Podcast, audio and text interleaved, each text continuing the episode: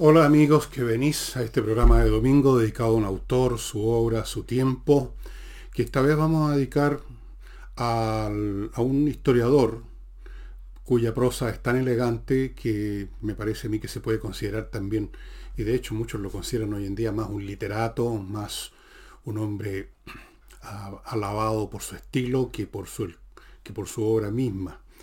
Eh, Edward Gibbon es probable que, bueno, lo he mencionado en muchos programas, y hasta puede haber alguno que hice especialmente dedicado a él, pero registré y no lo encontré. Así que tal vez este sea el primero, tal vez sea el segundo, el tercero, pero da lo mismo, no tengo por qué asumir que ustedes tienen al dedillo cada programa que he hecho, no tienen por qué. Así que lo voy a hacer igual, de todas maneras. Eh, y siempre además, aun cuando me repito con personajes y con temas, busco otro ángulo. Quiero recordarles que este programa es posible gracias al auspicio de dos, dos auspiciadores, o sea, casi imposible, pero en fin, uno es Oxinova, el polvito mágico este que volcado en un litro de agua más o menos por un tiempo que se establece aquí en las instrucciones, se convierte en una colonia de bacterias aeróbicas con las cuales usted destruye los malos olores. Usted echa o vaporiza este producto ahí donde están emergiendo los malos olores y se acaba el problema porque porque estas bacterias van y destruyen a las que producen el mal olor, que son otras bacterias, las anaeróbicas, estas son aeróbicas. Destruyendo a los causantes del mal olor, se acaba el mal olor. Es la descomposición la que produce el mal olor, no la materia orgánica per se. Y mm, después hablaremos del otro auspiciador. Les recuerdo a Ignacio que está esperando que usted ayude a su papá para mantenerlo a él con vida. Espero que esté saliendo los datos del banco. No les voy a contar la historia nueva porque ustedes ya la conocen. Y les recuerdo que está yéndose muy rápido Revolución. Los otros libros también.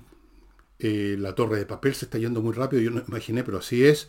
Está también Tsunami. Está, creo que quedan algunas insurrecciones. Así que usted puede tener, si ya compró algún momento Insurrección, bueno, ahora puede adquirir Tsunami, que es como la precuela de Insurrección.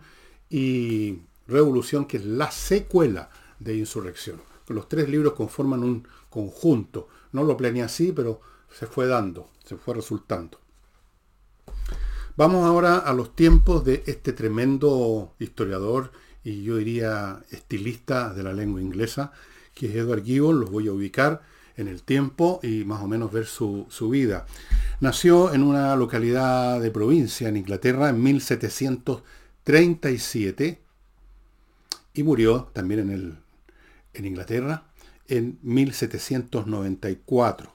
O sea, no alcanzó a cumplir los 60 años.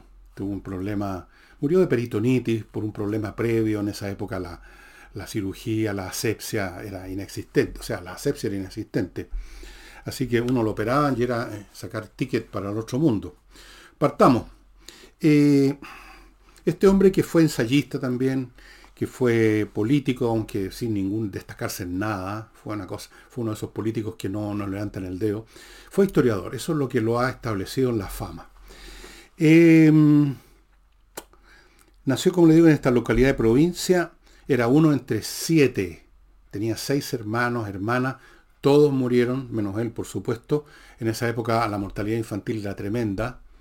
Eh, muchas enfermedades no se conocían, ni siquiera cuál era su su causa, su mecánica, mucho menos había remedio, la, no había asepsia, espantoso, así que la mortalidad infantil era tremenda. No era raro, familias muy numerosas, pero con una enorme cantidad de funerales, en este caso muy impresionante, 6 de 7 mueren.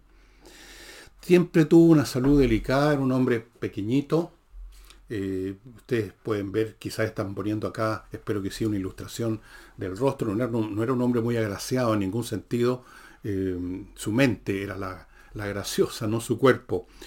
Em, una salud dedicada. Él mismo decía, además, que su infancia no fue muy, muy feliz porque, como lo dijo aquí textual, fui descuidado por mi madre y embriado por mi madrina, que era la, la, persona que les daba leche a los niños en esa época. Normalmente las mamás no daban, la nodriza, perdón, no la madrina, la nodriza. La nodriza era una mujer de normalmente sectores humildes, que tenía un buen par de eh, un equipo contundente y daban de mamar mm, a, muchos cabros chicos, muchas guaguas. Era una especie de empresa, eh, una lechería, digámoslo así. Entonces parece que le daban poca leche también. Eh, fue al colegio, un colegio, un primer colegio que no, le gustó mucho, nunca hizo estudios con, mucho placer y la verdad, como tantos escritores, como les he contado, no son, eh, no tienen vocación de seguir un curso, curso y estudio y terminar carrera, no es para ello. Entró, finalmente, lo pusieron en otro colegio, que era de su tía, una tía que se llamaba, em, ¿cómo se llama? ¿Cómo se llama? Catherine se llamaba Westminster, School, y ahí recién recibió cariño, aprecio, cosa también bastante propia del siglo XVIII. Las mamás y los papás no tenían la misma relación que se supone que tienen los papás y las mamás de ahora, o por lo menos cuando yo era niño, con sus hijos. No les daban de mamar, los chiquillos de repente estaban guagua, eh, lejos de sus padres, así la, donde la nodriza, eh, no se les daba mucha pelota, no existía esta relación que se entiende que debe haber entre padres e hijos hoy en día. Y entonces no era raro que mientras la madre y el padre estaban preocupados de otras cosas y le daban poca bola, el que, la persona que le daba cariño al niño era la típica tía, o sea, la hermana de la mamá, que no se había casado, que tenía la necesidad de transmitir, de proyectar afecto. Entonces, esta historia de la tía, que finalmente, o incluso a veces la nodriza que le da lo que la madre no da, no es, un, no es un caso muy, muy raro. Bueno, esta señora le dio cariño, pero también Gibbon recordaba, después que murió esta señora en 1786, me parece, recordaba que, y lo cito textualmente, le dio los primeros rudimentos de conocimientos, los primeros ejercicios del uso de la razón y el amor por los libros que son el placer y la gloria de mi vida. Aquí tenemos otro rasgo que he destacado de todos los escritores. Todos, todos, mm, sin excepción, son amantes de los libros, leen mucho. Es obvio y natural. A los 14 años, en 1751, ya era una personita que leía vorazmente, ya estaba leyendo cantidades de libros de historia. Estoy hablando no de un libro de historia, sino que de 10 volúmenes, historias así, de 10 o 15 volúmenes. Ese era Edward Gibbon. Eso a los 14 años. A los 15, su padre lo envió al Magdalen College en Oxford y ustedes ya podrán adivinar que no le gustó para nada, en absoluto, la atmósfera, el estilo eh, que suele reinar en los ámbitos académicos, una mezcla entre mediocridad, arrogancia y muchas veces además en esa época a, a los cabros, sobre todo los más débiles físicamente como era Gibbon, había mucho matonaje. No le gustó y calificó ese periodo, que fue un periodo muy corto, estuvo 14 meses y nada más, como un periodo de ociosidad e inutilidad completa, el peor de su vida, dice en ese sentido. En algún momento, en 1753, luego de una serie de lecturas o de amistades clericales, hizo algo que produjo horror en su padre, se convirtió al catolicismo. Estamos hablando de Inglaterra, donde los católicos todavía eran mirados con mucha, muy mal, todo lo que tuviera que ver con el Papa, con el Vaticano, con el catolicismo. Recuérdense que en Inglaterra hubo esta, esta campaña iniciada por Enrique VIII en el siglo XVI, que puso fin a, la primacía del catolicismo en Inglaterra, se, creó una especie de religión nacional, el anglicanismo, etc. Entonces, convertirse al catolicismo siglo XVIII no, era gran cosa. Así que, desesperado, los padres lo enviaron a, Suiza, a Lausanne. Ahí lo pusieron bajo la tutoría de un, predicador o un sacerdote protestante que tenía, era un buen tipo, tenía una tremenda biblioteca y mm, ahí se reconvirtió a su vez al protestantismo, ¿no? En muchas cosas ustedes van a notar que Edward Gibbon no era un tipo de grandes emociones, de grandes pasiones, no tenía ningún problema en convertirse y reconvertirse y ya van a ver otro rasgo que lo pinta de cuerpo entero. Era un, era un tipo pensante, no, no, no, no queriente, digámoslo así. Se convirtió no al protestantismo para evitarse problemas, porque lo estaban amenazando que si no lo hacía, el padre, lo desheredaban. Él no, se quiso convertir en un mártir del catolicismo, aunque fuera un mártir así nomás, que lo desheredaban. Eh, así que se reconvirtió. Cinco años que fueron muy productivos para él, leyó muchísimo, estudió muchísimo, ya sabía desde luego francés, sabía, ya había aprendido latín, estaba leyendo mucho latín, griego no alcanzó a aprender eh, lo suficiente. Fueron años muy, pero muy productivos para él. Tuvo un romance que fue el primero y último de su vida, y aquí viene la parte entretenida. Tuvo un romance con la hija de un pastor, otro pastor, una tal Susana. Y más tarde esta Susana, a propósito, se convertiría en la esposa de uno de los ministros de Hacienda, podríamos llamar, de Luis XVI, Necker, que trató de salvar el, el despelote financiero que llevó finalmente a la revolución, y de la, del matrimonio de este Necker, que es un tipo famoso en la historia de la Revolución Francesa, o sea, un tipo importante en la historia de Francia, con Suzanne salió otra persona muy importante, Madame Stael. Averigüen ustedes quién era Madame Stael, se escribe S-T-A-E-L. Así que era una mujer, eh, miren ustedes, la, progenie que tuvo. Pero mientras tanto, antes de eso, eh, Gibbons le ofrece matrimonio. Su padre se opone, el padre de Gibbon. El padre de Susan tampoco le gusta mucho. Y le dicen que se vuelva a Inglaterra. Y Gibbon no tuvo ningún problema.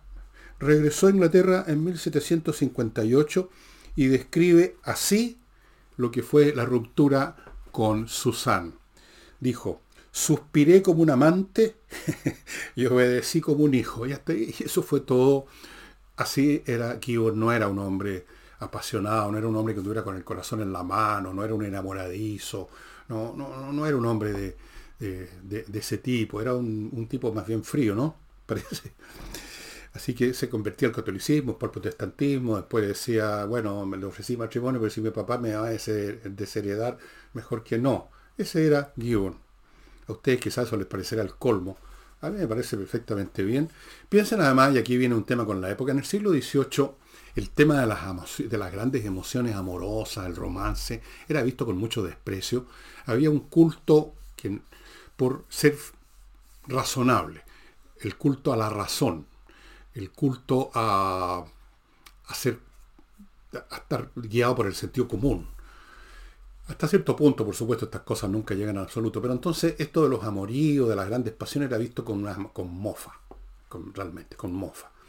Entonces, en este ambiente, donde las relaciones amorosas eran cuando muchos amoríos, aventurillas, sexuales, carnales, y probablemente tampoco le hacía mucho a eso, imagino yo, por su estructura eh, Gibbon, entonces, no era tan raro esto de que, bueno, si no me conviene casarme, no me caso y chao, hasta luego, buenas noches, los pastores, cásese con Necker, no más señorita. Una cosa así. Vuelve entonces a Inglaterra, reconvertido al protestantismo, sin novia ya, y en 1761, que edad tiene ya, 40, 21, 24, 25 años, publica un ensayo sobre el estudio de la literatura en francés francés era el idioma que la llevaba en ese tiempo. Eh, Gibbon, por supuesto, dominaba completamente la lengua francesa y muchas cosas las escribió en francés, no así su obra principal, a la cual ya vamos a llegar. Y produjo algún revuelo, pero menor, en París. La publicó en París y eso permitió que lo invitaran a los salones literarios, adquirió alguna presencia, pero no fue una, tremendo, un tremendo hit digamos que se hizo valer. En 1764 hace lo que hacían todos los jóvenes con recursos en Europa, el Tour a Italia, el Grand Tour se llamaba. El Grand Tour consistía en ir básicamente a Italia por varios años, pero no en la onda, en la onda de los turistas de hoy en día, que son unos pelmazos que van a rayar los muros del Coliseo, como hizo un idiota de Inglaterra, y que andan con la camarita, foto en vez de mirar las cosas y de dejar que se empape su mente, se esconden detrás de un celular y están, todo el rato sacando fotos, videos y luego corren otra cosa. No, esa estupidez no la hacían. Ellos iban, se podían meter a un estudio para aprender pintura, recorrían eh, de verdad los museos, el arte, vivían ahí, era realmente empaparse en esa enorme fuente de cultura, de esplendor artístico que era, y es todavía hasta el día de hoy, Italia. Ese era el gran tour, no tiene nada que ver con, con turismo. Olvídense del turismo. Hizo el típico tour a Italia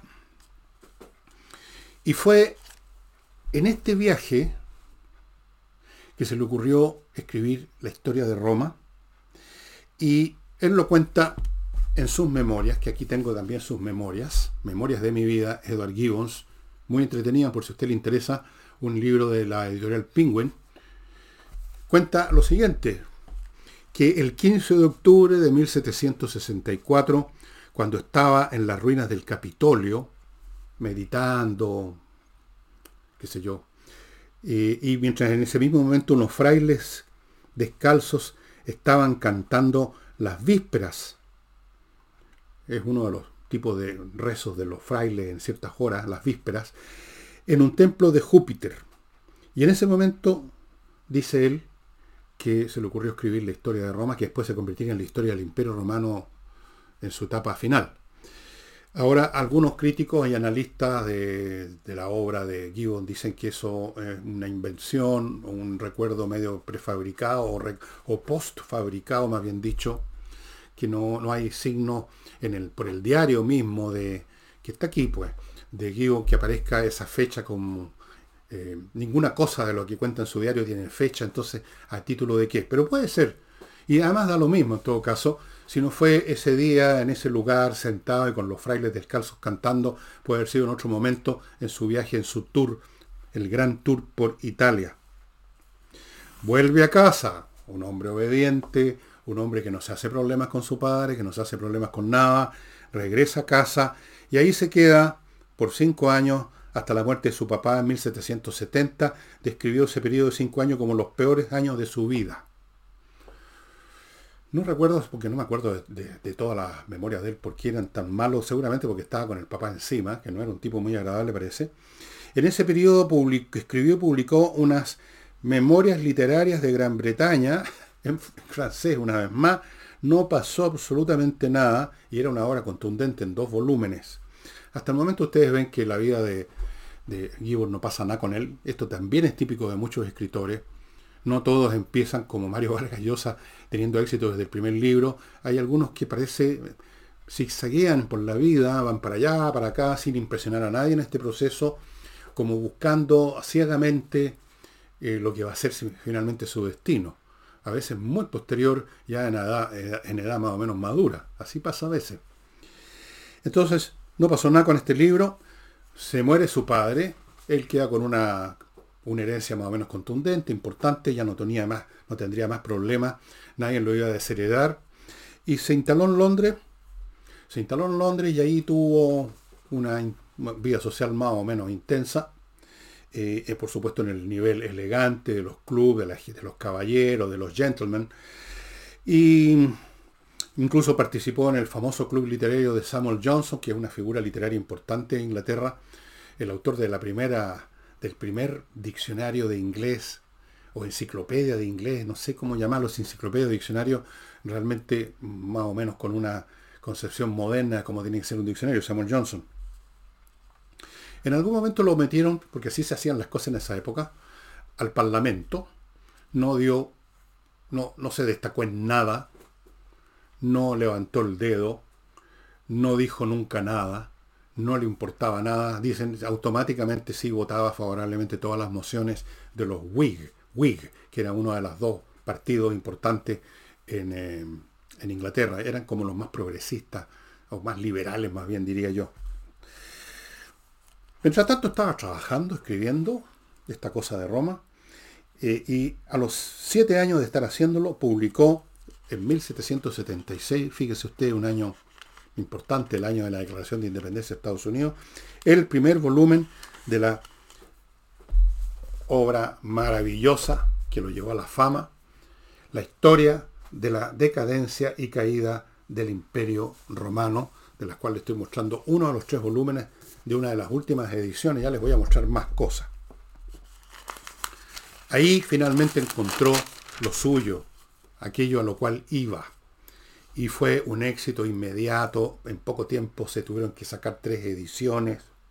Y luego con el tiempo fue publicando los volúmenes.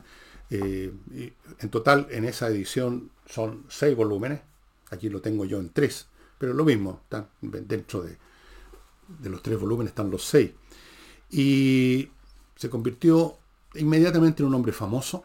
Inmediatamente fue alabado por las personas más encumbradas del mundo de la cultura, Adam Smith, por ejemplo, y otros, porque deslumbró por la vastedad de su obra, por la erudición absolutamente colosal y por el estilo, por su inglés de una elegancia y de, un, de una ironía exquisita. Por supuesto tuvo detractores, no hay nadie que no tenga detractores, especialmente si hace algo que valga la pena, especialmente en relación al capítulo 15 y 16, que está en el primer volumen, donde trata eh, el análisis, hace un análisis de aparición, desarrollo y triunfo eventual del cristianismo y por qué. Y hay mucha ironía, no era un creyente.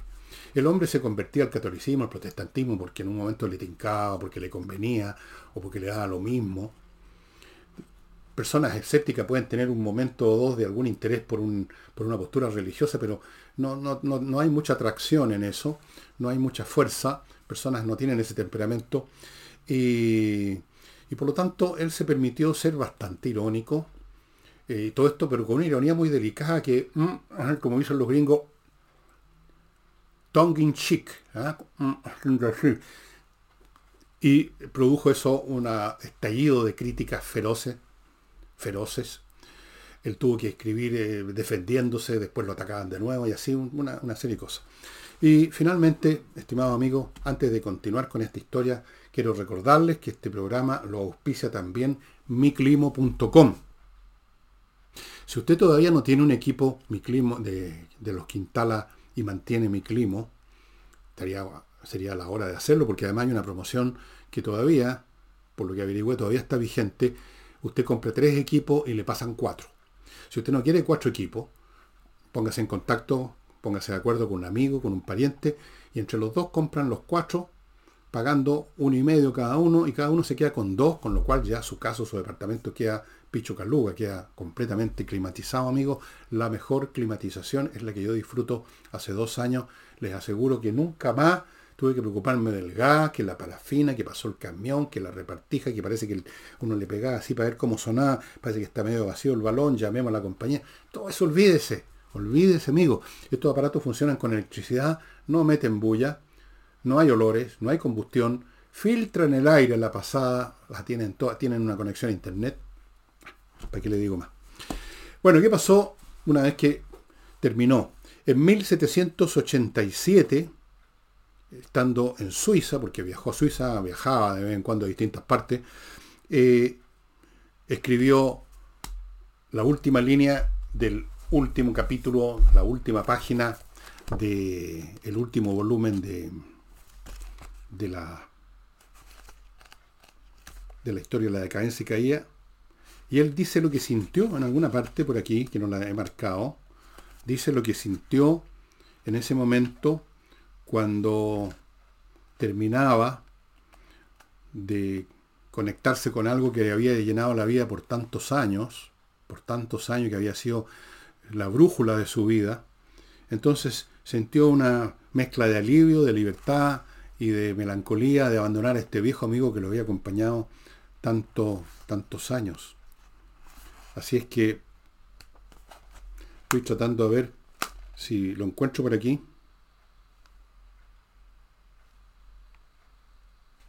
Bueno, no, no creo que lo vaya a encontrar, pero eso es. Y amigos, amigas, que me escucháis, los pocos que me veis y me escucháis día domingo. Si usted lee inglés,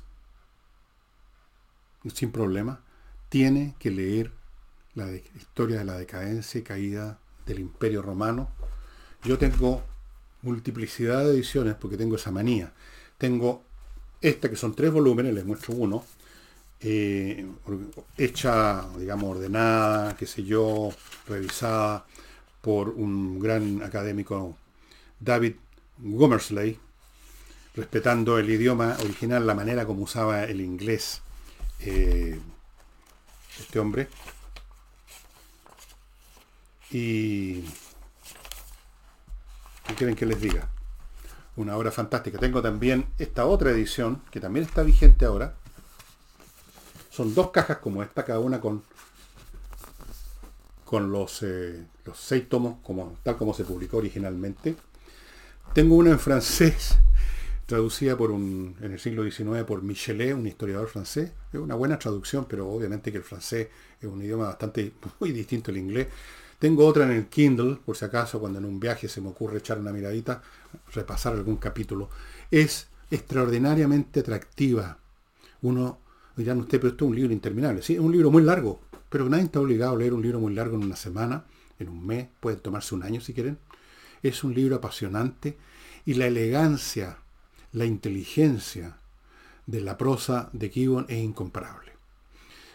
Hasta el día de hoy, esta obra es considerada un monumento a la lengua inglesa y desde el punto de vista puramente científico, histórico, académico, aunque la obra, muchas de sus tesis han sido rechazadas, eh, igual hay tal erudición, tal conocimiento, porque era un hombre que iba a las fuentes, era un hombre que no solamente era un gran estilista, era un hombre serio para trabajar, iba a las fuentes originales, y si no encontraba una fuente original iba a la segunda y lo explicaba y hizo algo que nadie más había hecho antes en estas historias de la antigüedad, que es de repente citar autores contemporáneos sobre temas contemporáneos para iluminar desde otro ángulo lo que estaba examinando. O sea, fue creativo en muchos sentidos, pero se le considera un monumento principalmente de la lengua inglesa. Esto es como el Miguel Ángel de la lengua inglesa, estimado amigo. Eh, no crean que es complicado, todo lo contrario, es un inglés clarísimo, preciso, aquí y allá, con unos matices de, que hay que verlos con lupa de ironía, en otros más sarcásticos, más notorios, según el tema, una penetración psicológica, una... Es decir, es una obra que hay que leer. Yo lo he leído esto dos, tres veces completo y lo estoy leyendo por, o, dos veces completo y lo estoy leyendo por tercera o por cuarta vez, ya no me acuerdo. Estoy, por eso que les mostré un tomo 3 o el, tomo 2, porque estoy, perdón, el tomo 3, porque estoy en el tomo 2 en este momento de esta edición que les mostré primero. Porque obras literarias de calidad, y esta es una obra literaria, podríamos decir, no tienen, no se agotan. Usted puede leerlos mil veces y todas las veces va a disfrutar la prosa de Edward Gibbon. ¿Dónde encuentra Edward Gibbon? ¿Cómo lo encuentra? Lo más fácil del mundo. Usted lo puede bajar en Kindle. En Amazon hay N ediciones. Yo les recomiendo, y se las muestro de nuevo, esta. Esta edición. Son tres volúmenes, cada, uno bastante gordo. Este tiene cuánto? 1300 páginas. En total son como 4 o 5 mil páginas la obra completa. Abarca desde la muerte de Marco Aurelio en el 180 después de Cristo y sigue hasta la caída de Constantinopla, o sea, una vez que cae el, Imperio Romano Occidental, él sigue cascando Gibbon y continúa con la historia del Imperio Bizantino, que es la continuación, en cierto sentido, del Imperio Romano, hasta la caída en, que no les perdona a los turcos en 1453 de Constantinopla, de la cual hay una novela que alguna vez les he mencionado, que también se la recomiendo ahora la pasadita, El Ángel Sombrío, de Mika Baltari, una novelación o una, lleva una, puesta en escena novelística muy eh, basada en lo, que se sabe de, ese, de esa caída y por supuesto novelada con personajes ficticios, muy entretenido. Amigos, The Decline and Fall of the Roman Empire, este es el volumen 3, precisamente aquí ya estamos con, los emperadores de Bizancio, no se van a arrepentir. No se van a arrepentir, lo van a disfrutar. Esto es como una torta de novia infinita, amigos míos. Pueden ir con una cucharita de a poquitito y lo van a disfrutar. Y mm, nada más. Este programa dura media hora nada más. Así es que, amigos, amigas, muchas gracias por estar conmigo todavía y háganme caso. De todos los libros que les he recomendado, esto no tiene parangón. No hay buenas traducciones en castellano, se los digo al tiro. No, no pierdan tiempo. De hecho, casi no hay. Entiendo que había una en una librería española que la descubrí hace como un año atrás, descubrí que había, no sé cómo será, pero dado que una de las cosas más importantes de Gibbon es su estilo, hay que leerlo en su idioma original. Ahora, si usted no lee el idioma original, bueno, trate de conseguir la que está en castellano, no va a ser tan elegante, pero puede ser bastante buena y por lo menos algo se va a conservar de la, este monumento lingüístico de Edward Gibbon, este personaje que usted lo ve en las pinturas que hizo de él Joshua Reynolds, un pintor de la época, y diría, este gallo no es nada, este es un pobre gallo nomás. No tenía ninguna falla, no tenía esta, esta, cosa de, los gustos los genios de la música, con una cabeza gigantesca y unas melenas al viento. No, no había nada de todo eso. Era un tipo enjuto, chiquitito, con una carita, pero tenía un genio impresionante. Y eso sería todo por hoy, estimado amigo. Nos estamos viendo mañana lunes.